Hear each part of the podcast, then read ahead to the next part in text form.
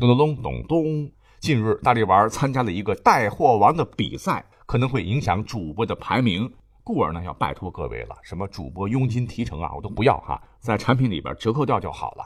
那各位每回看到我更新节目的时候，都是大半夜，甚至一次更好几集。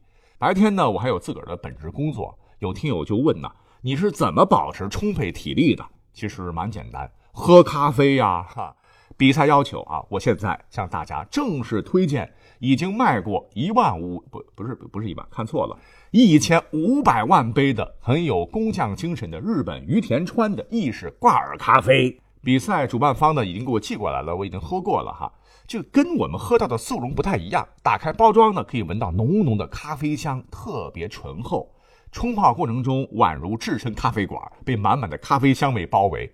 口感香醇浓苦，没有酸味，和咖啡店里的美式的风味非常的相似。本来是卖三十五，这不是参加比赛嘛？乱七八糟的提成全打进去，直接二十五一袋就是两块五啊，就能喝到现磨香气口感的咖啡。大家伙可以对比算一算哈，星巴克的冰美式价格是多少钱？哈，那比赛结束以后立刻恢复价格，所以赶紧囤货吧。可以点击购物车或者是节目介绍当中的点我点我点我。所有是呢。管他正史野史，这里只有大历史，大力讲的历史正在播出。大家好，我是大力丸。看题目，古人是如何防止小娃娃诞生的？你是不是以为老司机要开火车了？呜呜呜！停啊，stop！咱们是正儿八经的科普性历史文化节目。呃，中国人在这方面的事儿呢，总是会蒙上一层神秘色彩，讳莫如深，谈性色变。虽然节目中会出现一些个啊有点脸红的史料，但请各位放心，分寸绝对拿捏的死死的，保证各位乘车安全。首先，咱们得知道哈，古人为啥要防止小娃娃诞生呢？啊，这听起来着实有些不可思议。以我们熟知的《清明上河图》所描绘的北宋中晚期来讲。据统计，当时我国拥有大概是八千五百万到一亿的人口，位列世界第一。而作为同时期的人口屈居第二的塞尔柱帝国，才只有一千六百七十万，相差极其悬殊。同时期排行第三的叱咤风云的神圣罗马帝国，人口那就更少了，只有八百多万。那我国为什么这么能生呢？哎，农业社会呗。灾荒兵祸较多，卫生医疗差，故人寿命都短嘛，故而朝廷都提倡多子多孙、多生多育。男子二十岁弱冠，女孩十五岁及笄，就得要结婚生娃了，否则官府要强行出面拉郎配。呃，所谓是不孝有三，无后为大嘛啊，这也使得从古至今民间对求子习俗异常重视，像碧霞元君、送子观音、金花夫人、子孙娘娘、张骞等一大堆主管生育的神奇被创造出来。可是我们仔细回忆一下，你是不是真的没有听说过古代有保佑谁不想要孩子的神仙？故而，你真的很难想象咱们国家古人会发明甚至采用防止娃娃咕咕坠地的一系列避孕手段。但是，呵呵，这事儿它真的就发生了，而且在我们现代人看起来，都是种种的脑洞清奇的奇奇怪怪的招。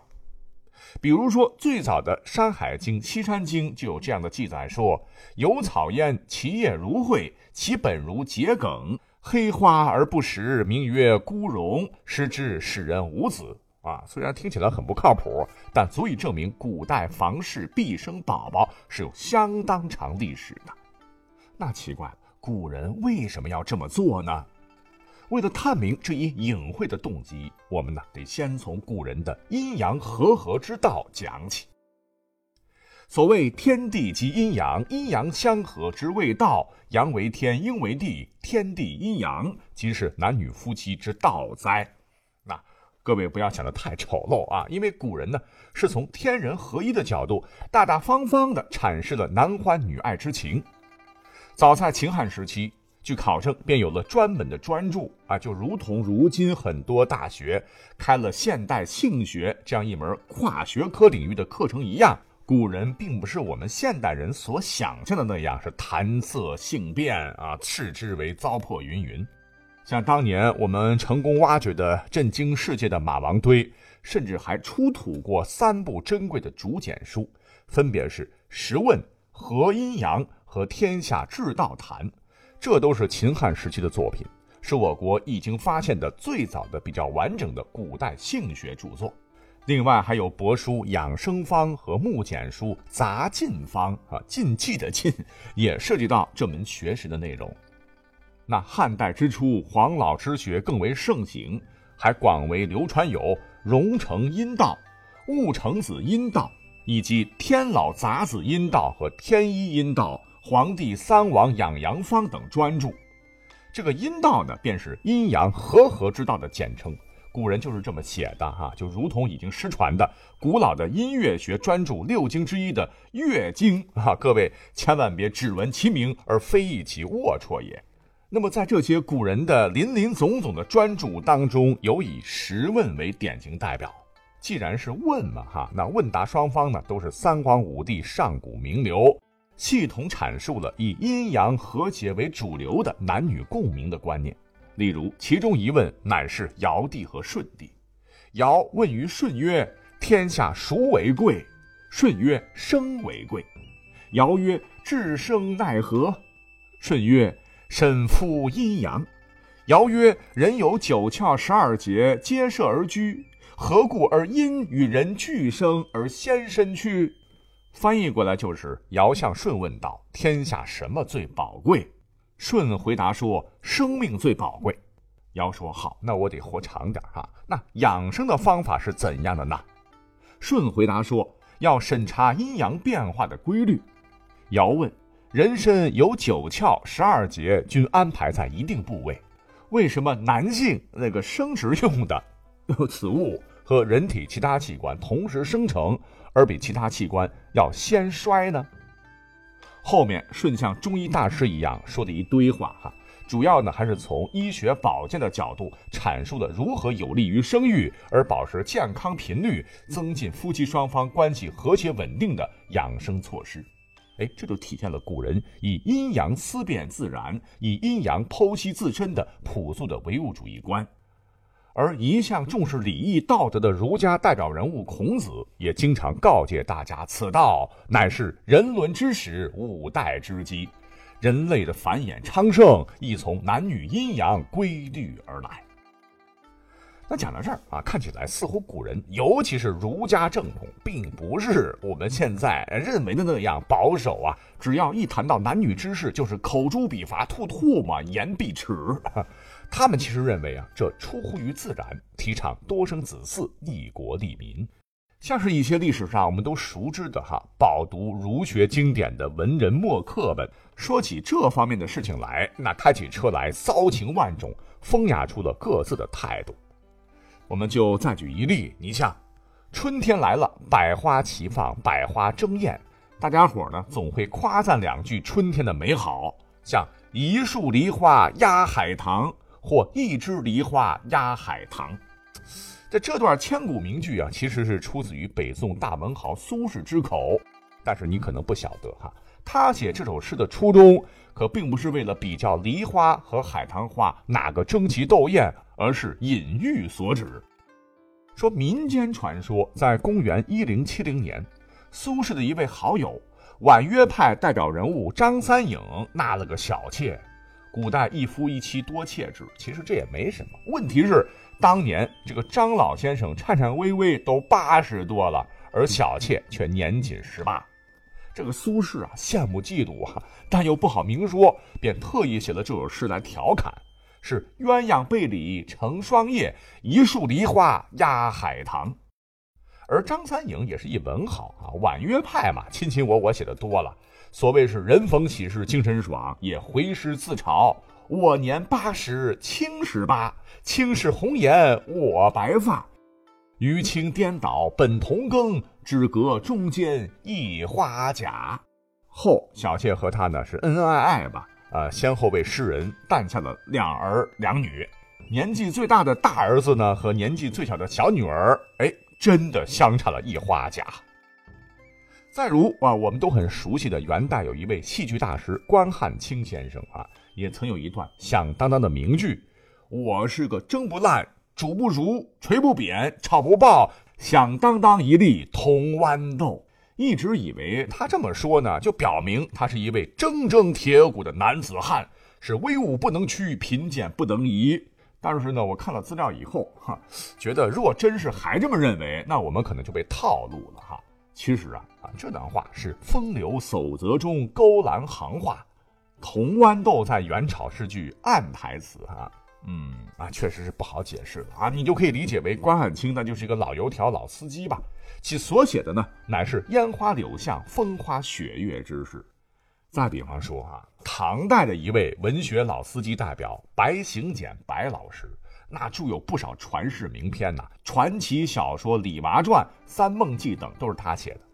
他还著有一篇堪称古今第一奇文的。名为《天地阴阳交欢大怨妇》的文章，里边记载的都是少男少女的怀春，还有行婚姻之礼、人生所必须的等等内容吧，写的都很白话，引得上世纪三四十年代荷兰大使馆的参赞高罗佩都不住的表扬说，这一篇很好的展现了唐朝的生活风貌。这位老高就是将神探狄仁杰带向全世界的那位作者。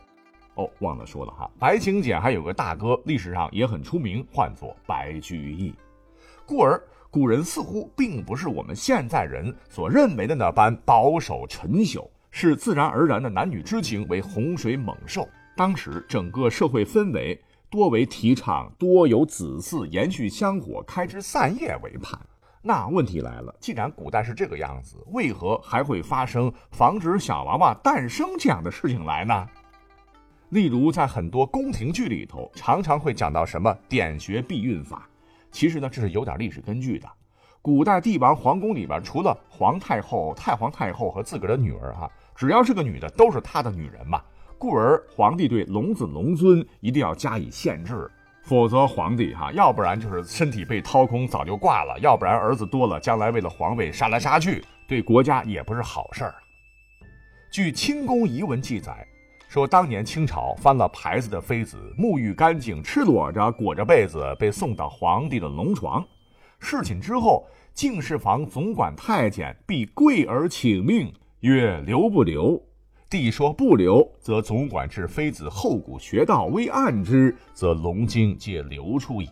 若皇帝说留，则将某月某日某时皇帝姓某妃，比之于侧，以备受孕之证。”再如宫中佳丽也确实有记载，以麝香来避孕。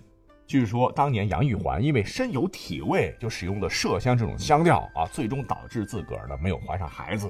西汉时期呢，出了一个历史上唯一一个马上封而亡的汉成帝刘骜，在他的后宫当中，赵飞燕和赵合德这一对姐妹花就曾经采用麝香人参做成药丸。塞到肚脐眼的法子啊，就被动的没有患上龙种啊。还有，据说藏红花也有这样的功能。那你可能会问了，哎，皇帝不让生，这能理解。宫中女子哪个不想诞下龙子，一跃成为宫中的主子？竟然还有不想要小孩的。一个是宫斗需要，经常看到嫔妃贵人们争宠，下药陷害竞争对手，让其不能怀龙种的丑事儿。或者呢，像赵氏姐妹为了永葆肌肤娇嫩，误用药物，害得自个儿不能生育。那还有一个原因，就是在残酷的制度下，逼得后宫诸女子不得不想发避孕。例如，鲜卑人在历史上建立的一个国家叫北魏嘛，它有一个制度，唤作立子杀母制。如果嫔妃们的儿子，无论是谁的儿子，只要当了太子，这个皇位继承人的母亲必须被处死。生命重要还是龙子重要啊？当然，他们要努力不生贝贝了。那这是后宫啊，民间放眼望去也是一样。例如，被儒家观念排斥在外的青楼女子，只是有钱人的玩物，他们一定得生不得。